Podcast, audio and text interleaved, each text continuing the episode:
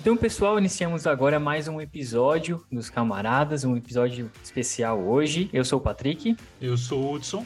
E hoje a gente trouxe aqui um convidado ilustre, né, para a gente conversar um pouco, né, que é o velejador, piloto de avião e o ator Max Fercondini. E aí, Max, tudo bem? Tudo bom, Patrick? Como é que você tá? Como é que tá o Hudson? Prazer enorme falar com vocês. Certo. O prazer é nosso. Seja muito bem-vindo ao podcast. Muito obrigado.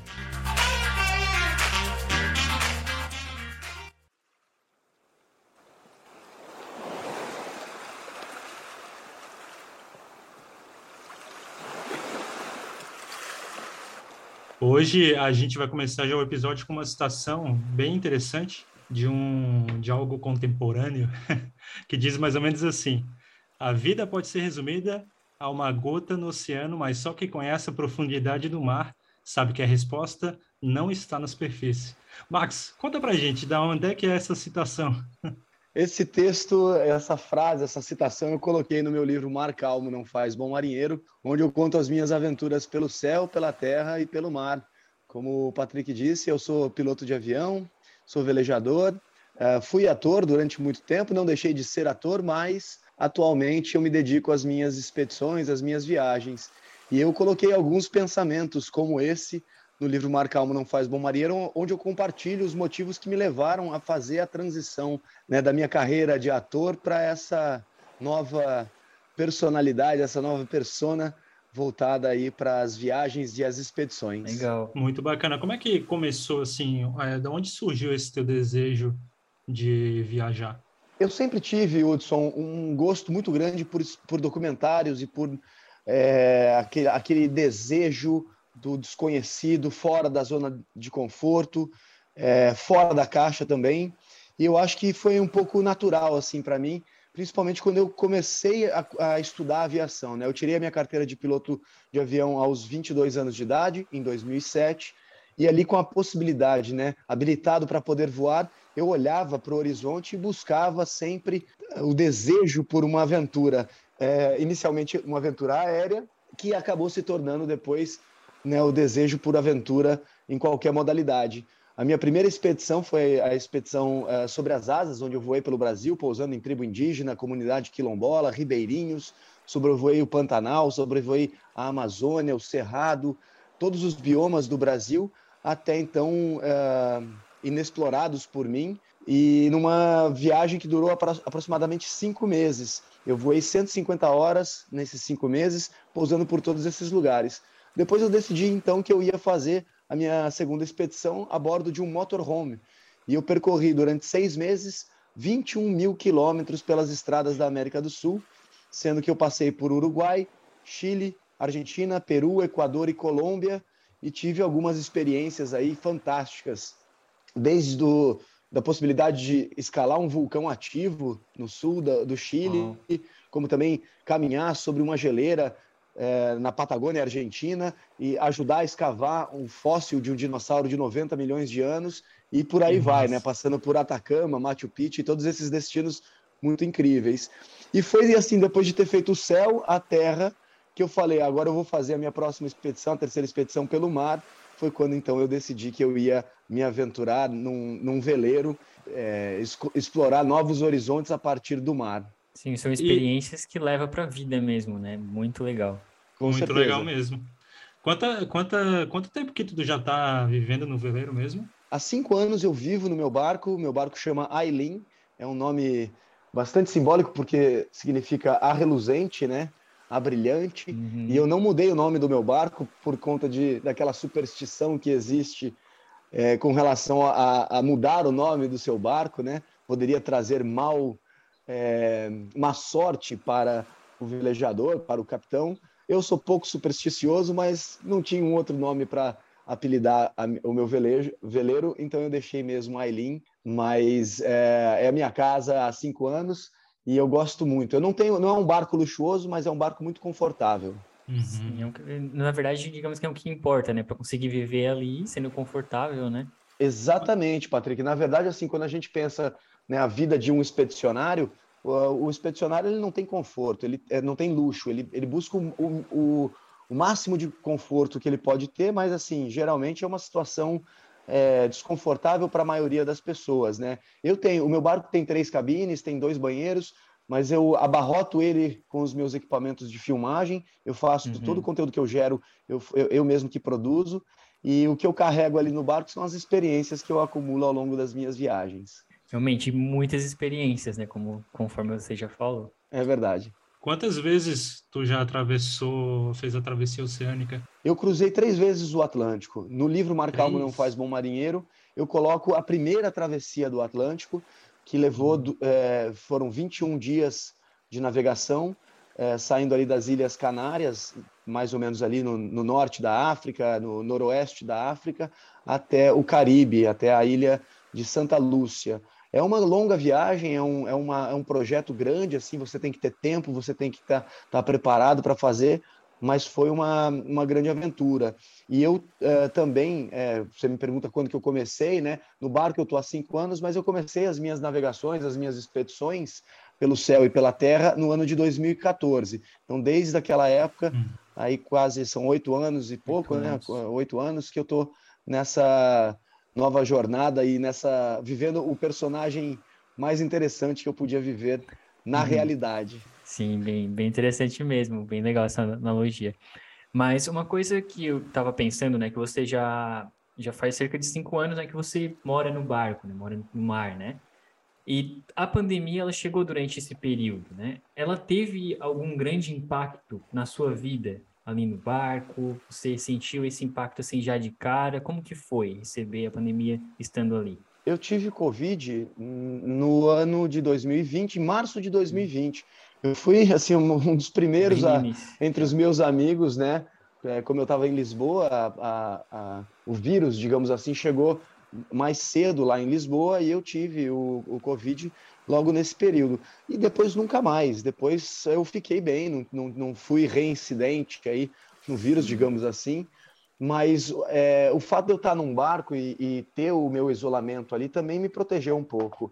Eu, uhum. É claro que assim foi uma fase muito difícil para todas as pessoas. É, a gente teve né, a limitação que a gente teve de locomoção e tudo mais. Agora, por outro lado, eu eu recebi muita mensagem das pessoas dizendo assim: Poxa, Max, que legal que você está vivendo, você está certo, você, você é que está certo, né? As pessoas diziam assim para mim, porque uhum. é, no fundo eu estava é, fazendo algo que eu queria fazer para mim. Eu acho que o Covid fez com que as pessoas parassem para pensar que elas deviam é, buscar os seus objetivos, os seus planos pessoais é, à frente de qualquer outra coisa, né? À frente até mesmo de uma questão profissional, porque no fundo o que, que adianta a gente estar tá, é, trabalhando, a gente está ganhando dinheiro e, no fundo, a gente não está em contato com a nossa família, ou não está realizando o sonho que a gente quer, ou não está se dedicando a alguma coisa que realmente tenha valor para a gente. Então, eu tive muito essa referência das pessoas que entraram em contato comigo pelo Instagram, pelas redes sociais, né, falando sobre isso. E no, no final eu me senti um pouco privilegiado por poder estar à frente né, desse movimento que faz com que as pessoas é, revejam os seus conceitos, os seus valores. Sim, você já, já meio que já percebeu antes, né, que você queria mudar o seu estilo de vida, né, já estava inserido nisso, né, e as pessoas começaram a refletir durante a pandemia, durante o isolamento, observaram, né, se inspiraram com o seu exemplo, né. Até enquanto você falava, eu, eu lembrei, né, que até esse podcast que a gente tem, né, eu e o Hudson, Verdade. ele surgiu durante o isolamento, foi no final de 2020 que a gente fez. Isso. E, né, e é, a gente começa a se sair da zona do conforto, de conforto, né? E pensar, né? Faz refletir um pouco, né? É bem legal com mesmo. Com certeza, com certeza, Patrick. É, mas voltando um pouquinho aí, é, tu falou do personagem que tu tá vivendo agora, mas a gente sabe que tu viveu muitos personagens também, né? Na, é verdade.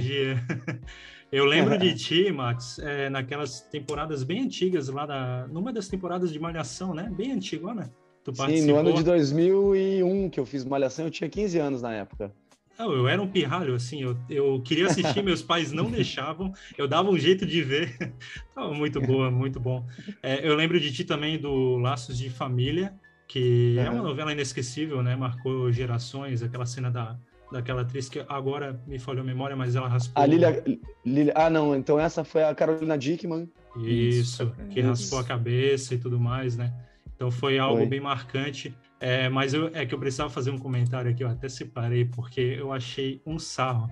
É, eu tenho uma amiga minha, a Luana, até eu peço que o Enzo, se ele está escutando isso, que é o marido dela, não me bata depois disso, por favor.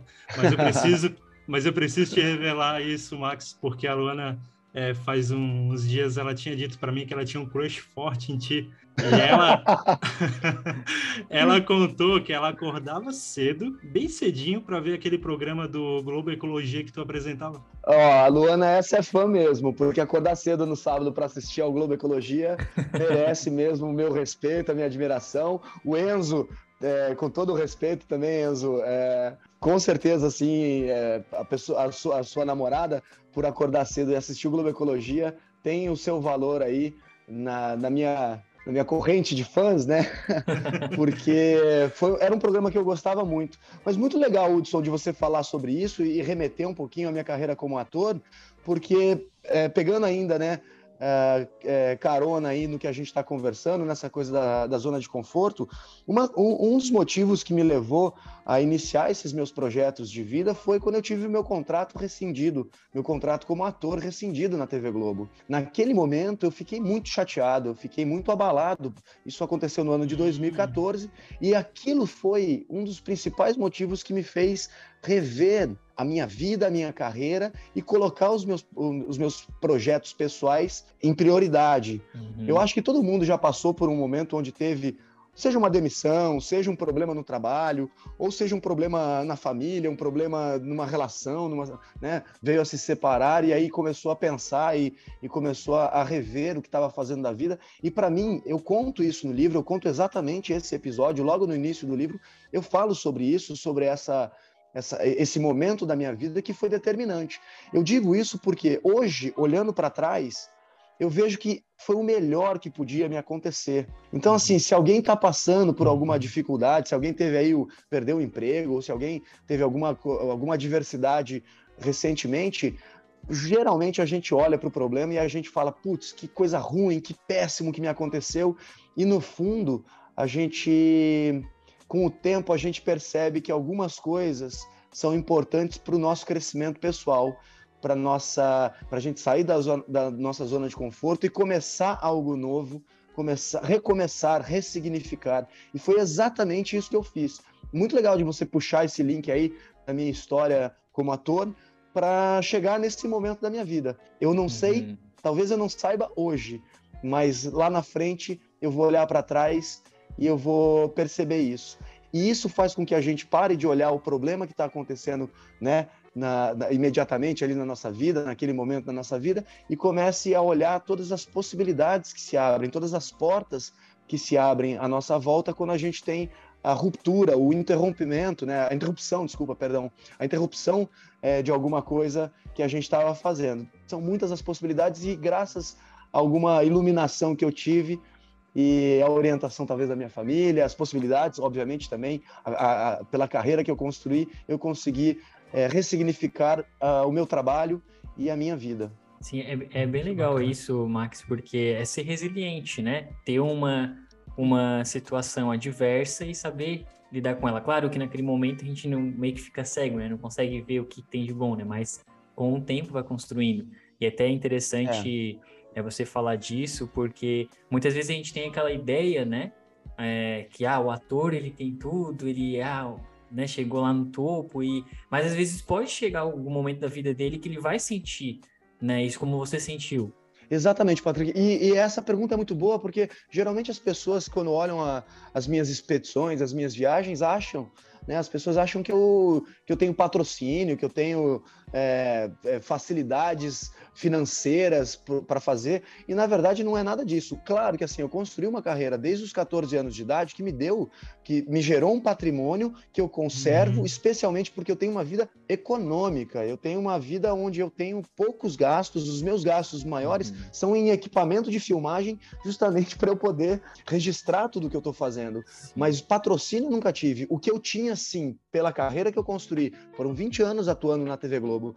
Então, o que eu construí de, de é, da, da, da minha carreira, da minha imagem, possibilitou que eu tivesse contato e credibilidade para apresentar os meus projetos, seja na área de entretenimento da, da, da, TV Globo, no caso, ou na área de jornalismo.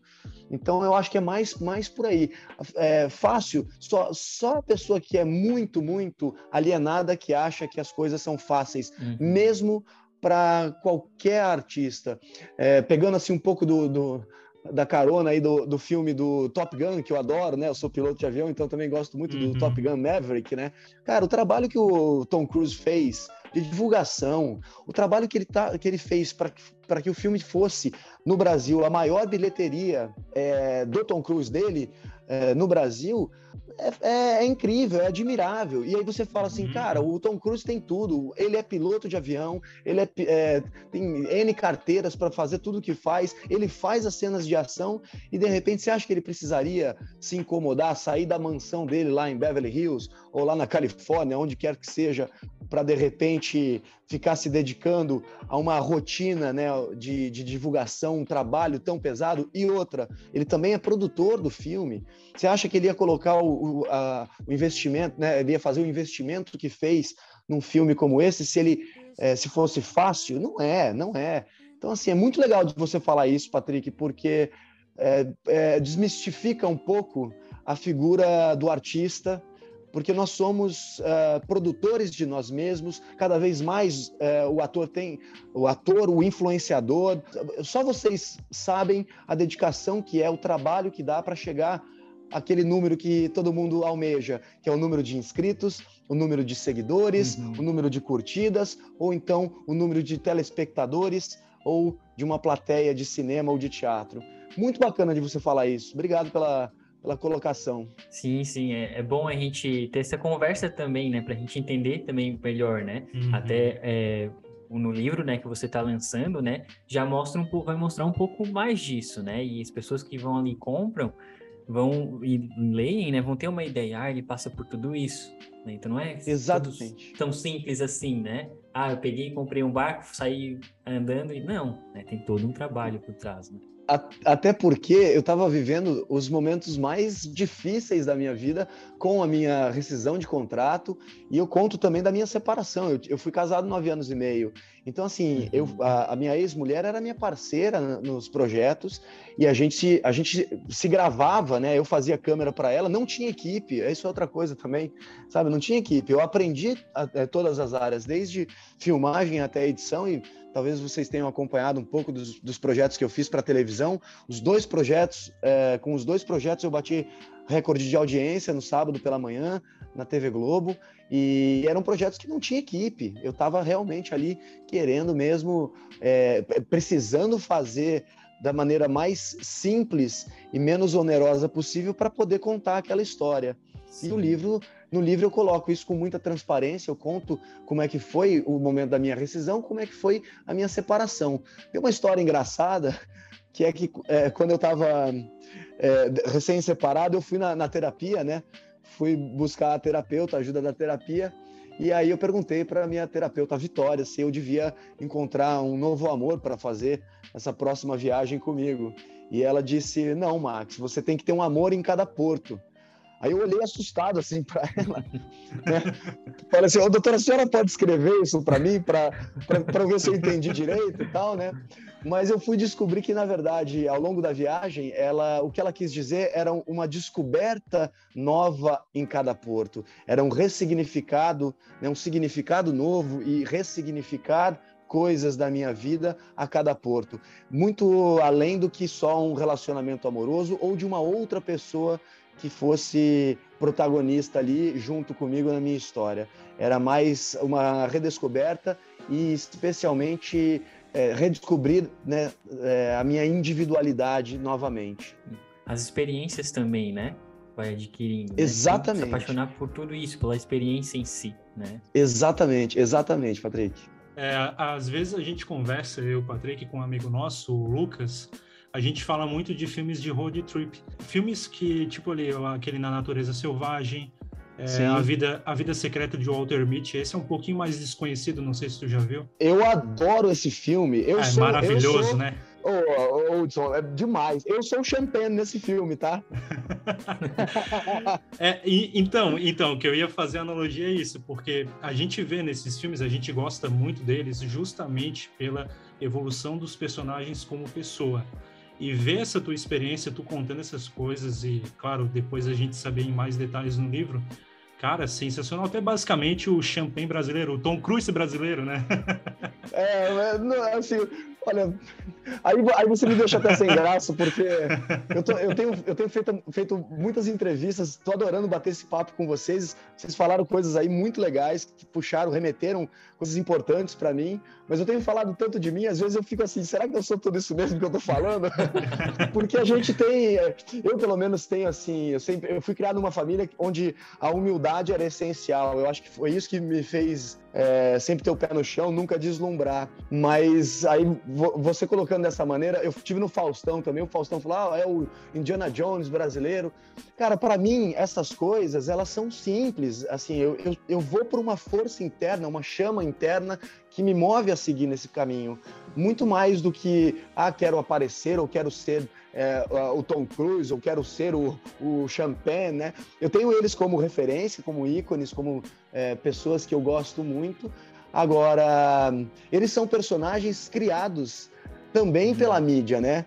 Ou pelos personagens que eles interpretaram. E eu uhum. tô realmente distante dessa, dessa preocupação desde que eu é, deixei de lado a minha carreira como ator para viver a minha vida, comunicar da, da, forma como eu quero. E eu acho que o livro, no, no, no livro eu consegui passar um pouco disso, especialmente porque as pessoas têm visto e têm comentado a transparência com que eu falo dos meus problemas das minhas dificuldades, uhum. até mesmo a limitação. Quando eu comprei o barco lá em Barcelona, e eu comprei o barco, aliás, comprei o avião e comprei o barco não por, por um luxo, não por uma vaidade, é simplesmente porque eu não queria depender de nada nem de ninguém. Muito mais difícil do que comprar um barco, você pode comprar um barco de qualquer tamanho e sair velejando pelo mundo, ou então comprar um avião de qualquer tamanho e também sair voando, é você se preparar para aquilo, é você ter uhum. a capacidade, o conhecimento, a inteligência e a dedicação para aquilo.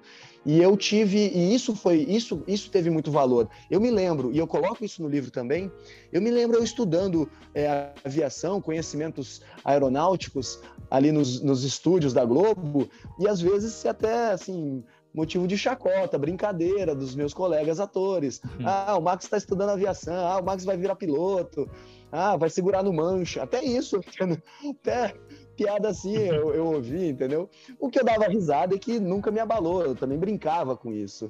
Nunca foi um problema. Mas você percebe, assim, espero que vocês percebam o que eu estou querendo dizer, é que é, a dedicação que a gente dá a, no, a, aos nossos projetos é, é muito silencioso. Ninguém sabe o que eu passei, ninguém sabe o uhum. investimento pessoal que eu fiz para chegar onde eu cheguei. Como diz uma, um ditado de um amigo meu, um ditado aí, um amigo meu que reproduz isso é: o pessoal só olha as cachaças que o outro bebe, não vê os tombos que leva, né? Então, os tombos que eu levo, eu revelo um pouquinho aí no livro Mar Calmo Não Faz Bom Marinheiro. Sim, que às vezes não. as pessoas veem o produto final apenas, né? E se esquecem é de todo o processo que tem atrás. É, é verdade. Mas pode ficar tranquilo, tá? A gente só, eu só fiz a comparação brincando justamente pela tua transparência, pela tua simplicidade, por tu botar a mão na massa, tu fazer as coisas mesmo, sabe? Sim. Isso é, é, é, muito inspirador. Tô, oh, nossa, tô muito ansioso para ler esse livro. Meu Deus. Ô, Hudson, eu, eu, te agradeço demais, assim, eu, eu, eu adorei a comparação, para mim é uma honra e tal. Vou te contar mais uma, então vou contar uma vantagem aqui. Conta, Aí o pessoal, da, o pessoal da, da, da, Paramount no Brasil foi lançar o filme Top Gun Maverick aqui, né, em São Paulo, aliás, e eles me chamaram para apresentar o filme. Na hora, eu juro por Deus, eu chorei antes de ir para a apresentação, porque eu me emocionei mesmo. Porque assim, na, é, eles, quem tinha que apresentar o filme era o Tom Cruise. Então, assim, na falta do Tom Cruise, quem que eles chamaram fui eu, cara. Eu fiquei. Eu, eu, eu, me emocionei mesmo, assim, de chorar, de soluçar. Eu botei ainda. Inclusive, eu botei a música da, da Lady Gaga, que eu acho que é a Hold My Hand, que é a nova música, né? Que faz referência, um pouco de referência daquela música que ficou conhecida, o Take My Breath Away, do primeiro filme. Cara, e eu, eu realmente me emocionei ali, porque, sabe assim, passou, passou um filme na minha cabeça, passou toda a minha trajetória, toda a minha dedicação, tudo que eu fiz para chegar onde eu cheguei, né? Até, até, essas possibilidades. E ali isso foi uma, um prêmio. Talvez, uhum. não sei se as pessoas vão entender isso, mas para mim foi muito, é, significou muito. Ah, eu imagino. E ah. até eu tinha visto nas suas redes sociais que desse post, né, a respeito do Top Gun, né, que foi uma grande é. influência para ti, né, para você se tornar um, um, piloto posteriormente, né? Você acha que essa sequência, né, do Maverick, ele pode ter a mesma mesma influência na nova geração? Olha, isso é bem legal de você falar, Patrick, porque a gente está vivendo né, a revisão de muitos filmes e personagens do passado, né? Seja pelos personagens, personagens é, é, dos quadrinhos, seja então pelos personagens é, de aventura, os, os personagens lá, né, que, que, que é, encantaram gerações na década de 80 e 90.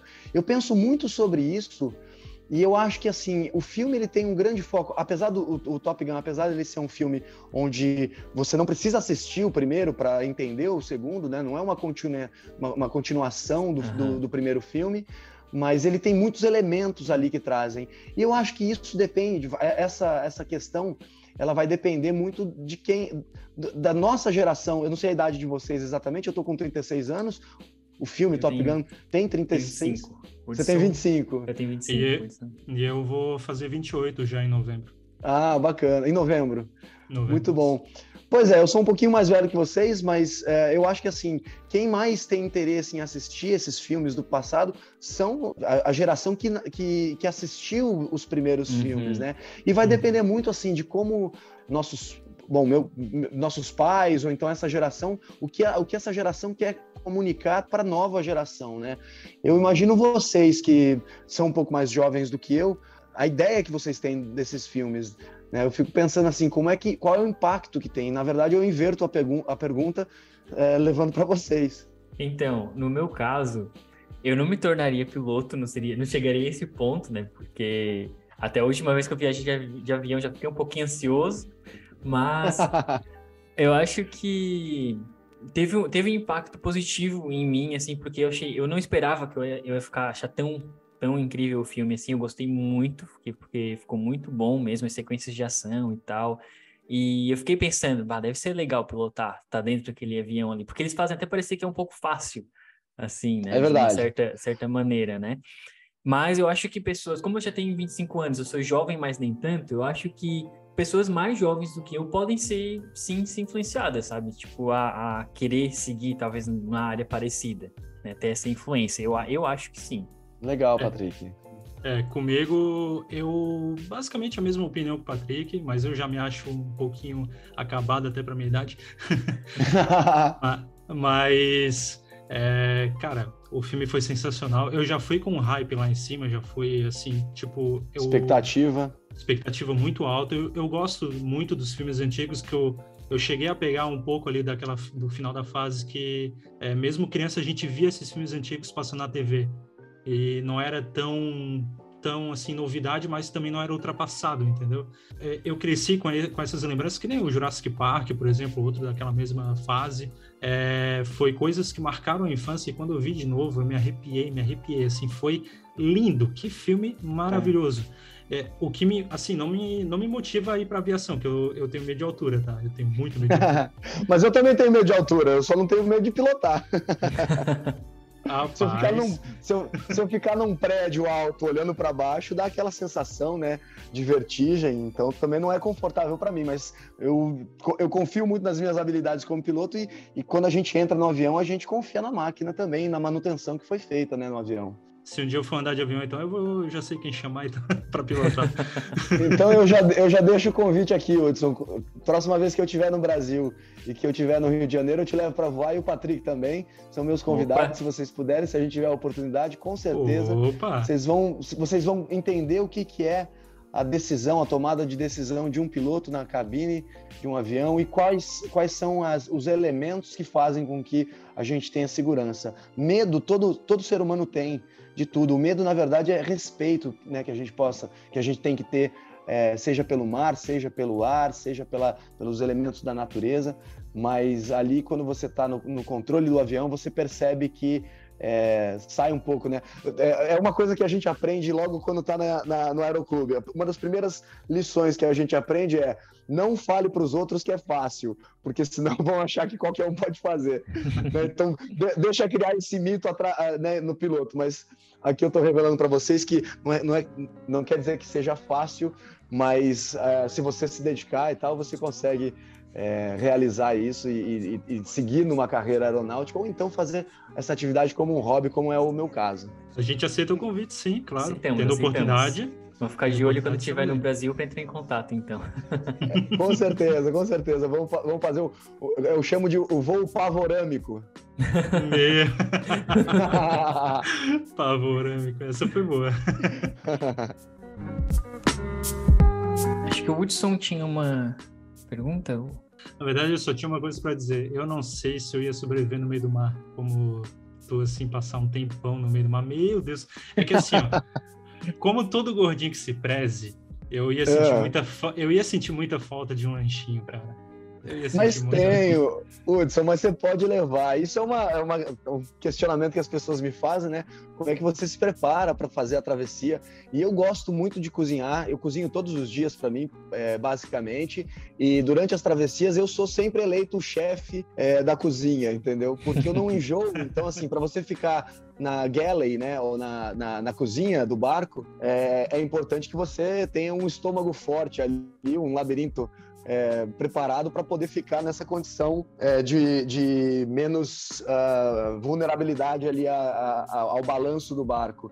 Mas eu faço a compra e geralmente eu compro comidas gostosas, eu gosto de fazer, preparar coisas boas né? é, é, encho de tempero as comidas, então assim, essa parte você não sofreria. Fica o convite também para você, Hudson, fazer uma travessia comigo quando você tiver uns 20 dias aí livres na sua agenda, você pode vir é, me encontrar aí no, no Caribe ou, ou, ou, na travessia do Atlântico. Cara, ó, eu trabalho por conta, só fazer o convite que a gente Fica lindo, ó. Vamos fazer o, pro, o próximo podcast então na travessia, 20 dias? Oh, bora, oh. bora, bora. A gente faz um podcast diário da, da, nossa experiência juntos. É, vai 20, gravando, vai gravando. 20 episódios, cada dia um episódio, olha só. Exatamente, exatamente. Eu coloquei, é, Patrick, no, no final da, do livro, eu coloquei um, um capítulo bônus que conta exatamente dia após dia da minha travessia, da minha primeira travessia do Atlântico. Então, ali as pessoas, eu até recomendo às pessoas que leiam é, cada dia por vez, né? Um dia por dia para entender, hum. para assimilar aquilo que aconteceu, às vezes chega a ser monótono. Então, assim, eu gosto que as pessoas, né, as pessoas tenham, tenham contato com o texto daquela maneira. Eu publiquei o meu diário de bordo logo depois que eu finalizei a travessia e eu coloquei um dia após o outro dia. Então as pessoas tinham essa possibilidade. E no livro eu recomendo que as pessoas façam o mesmo, porque então você vai entender como é longo, né? Como é longa Sim. a distância entre um lado e outro da poça que a gente chama de Atlântico. Uhum. Acho que eu vou fazer isso então, quando boa, boa dica, né, de pegar os o dia após dia e como se fosse, como se estivesse mesmo passando por aquilo ali no dia a dia, é né? Bem interessante. Isso é bom dar uma, dar uma imersão bem maior na, uhum. no, no, no, que tu passou, né? Legal, legal. Bom saber. Com certeza, com certeza. É, a gente estava falando de filmes, né? Mas tu já pensou se esse teu livro vira filme? Que legal que seria. Olha, é, você, vocês, vocês vieram preparados para esse podcast mais do que eu tô imaginando. Você sabe que eu tive, recentemente eu tive com um amigo meu que é um grande diretor trabalhou na Globo Filmes, não vou revelar o nome aqui, mas ele disse: Max, que tal se a gente fizesse uma série? Que tal se a gente fizesse né, um material para telona ou um documentário? E eu já estou trabalhando nessa ideia. As minhas expedições, todas elas são cinematográficas, digamos assim, porque eu gravo muito do que eu uh, vivo, né? Os primeiros programas, o Sobre as Asas e o Sobre América do Sul Sobre Rodas, também foram programas que eu uh, gravei para televisão. E a ideia é justamente fazer um projeto que seja, né, o, o terceiro, então, sobre as ondas, é, que seja sobre essa, essa aventura marítima. bem legal mesmo. legal, hein? Eu, eu vi é, um vídeo de apresentação, acho que do livro, E tinha vários, vários vídeos, né? Então, é, isso é legal, né? De ter esse material, né? E pode e vai ser usado, né? Bem, bem legal. É, então, os próximos passos agora, eu estou trabalhando bastante na divulgação de Mar Calmo Não Faz Bom Marinheiro, mas já estou com a cabeça lá na frente pensando outros projetos que envolvem, inclusive, um terceiro livro, né? O meu terceiro livro, é, e eu gosto muito de comunicar. A gente falou da, da, das novas gerações, eu queria muito fazer algo voltado para a educação e especialmente para a educação de crianças aí de 10 a 12 anos. Então, tem um projeto aí que está para ser conversado agora para as próximas semanas que eu quero desenvolver nesse sentido, além da, da, da, de um documentário sobre as navegações e quem sabe o livro se transformando também em algo para a telona. Não, muito show, legal, Max. Show. Bem legal. Privilégio nosso saber disso, hein, Patrick? Meu Sim, Deus. um grande privilégio. saber em primeira mão já desses, desses projetos futuros. É só um, um aviso para os nossos ouvintes, um convite, na verdade, para os nossos ouvintes que moram aqui em Palhoça, São José, até Floripa também, é, e região, né? É que a gente está gravando isso numa quinta-feira, esse episódio, mas a gente já pretende lançar ele no dia seguinte. E agora, no sábado, dia 20 de agosto, nosso amigo Max ele vai estar tá lançando, fazendo o lançamento do livro Mar Calmo Não Faz Bom Marinheiro no Continente Shopping, aqui em São José. A gente está estendendo o convite aos ouvintes daqui, porque, porque assim, Max, a gente a gente tem uma quantia grande de ouvintes que até a gente se assusta, é, porque são poucos que mantêm contato e até rede social é, é bem de boa, assim, é, é tranquilinho, sabe?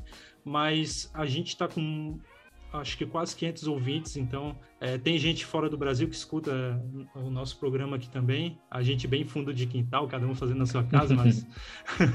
a gente tem um nicho é muito de amigos, assim, né, que escutam. É... Só que tem pessoas de fora também que estão começando a escutar. Gente, eu, eu fiz questão de falar com vocês, eu já tinha é, ouvido o podcast, a minha assessoria trabalhou bastante, está é, tá, tá selecionando podcasts onde tem um perfil legal, onde tem pessoas bacanas, onde a discussão é interessante, e eu queria muito falar com vocês.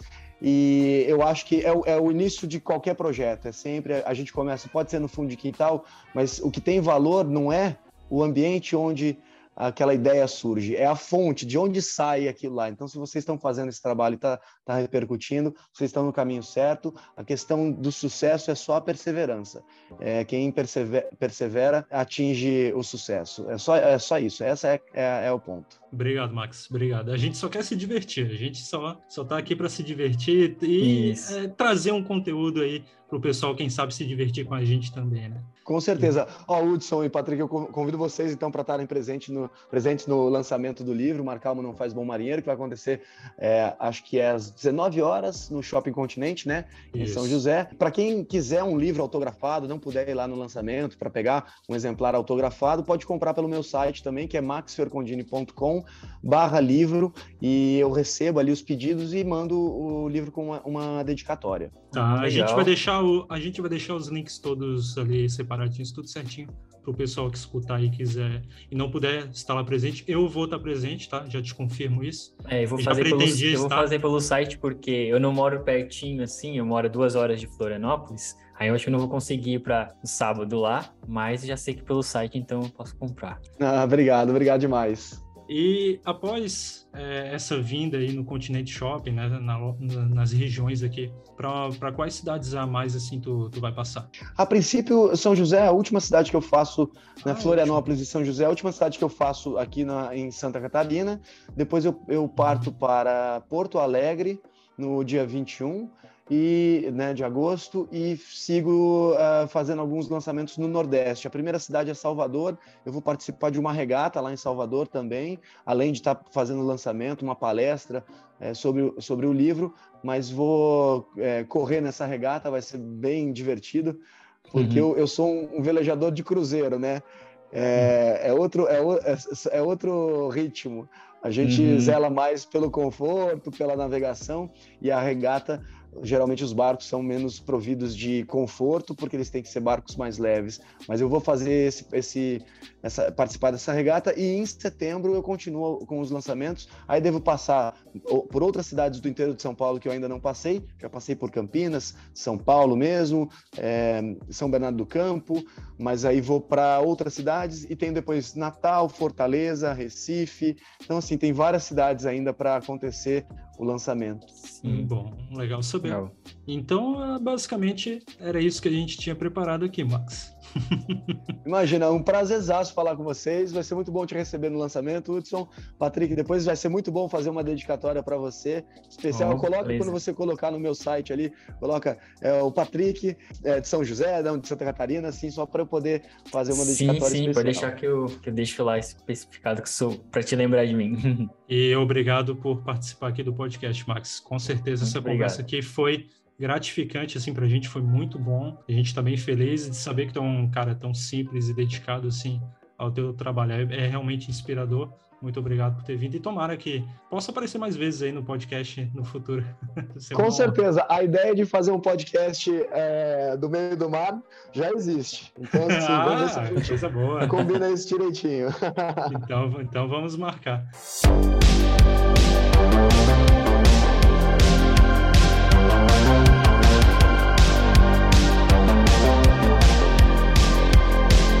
Posso encerrar então o episódio, a gravação do episódio com mais uma citação do livro que eu achei muito legal? Pode, claro, com certeza. Ali diz assim: Uma vez mais o mar me testou e me mostrou quão importante é ser um homem de controle em casos imprevisíveis.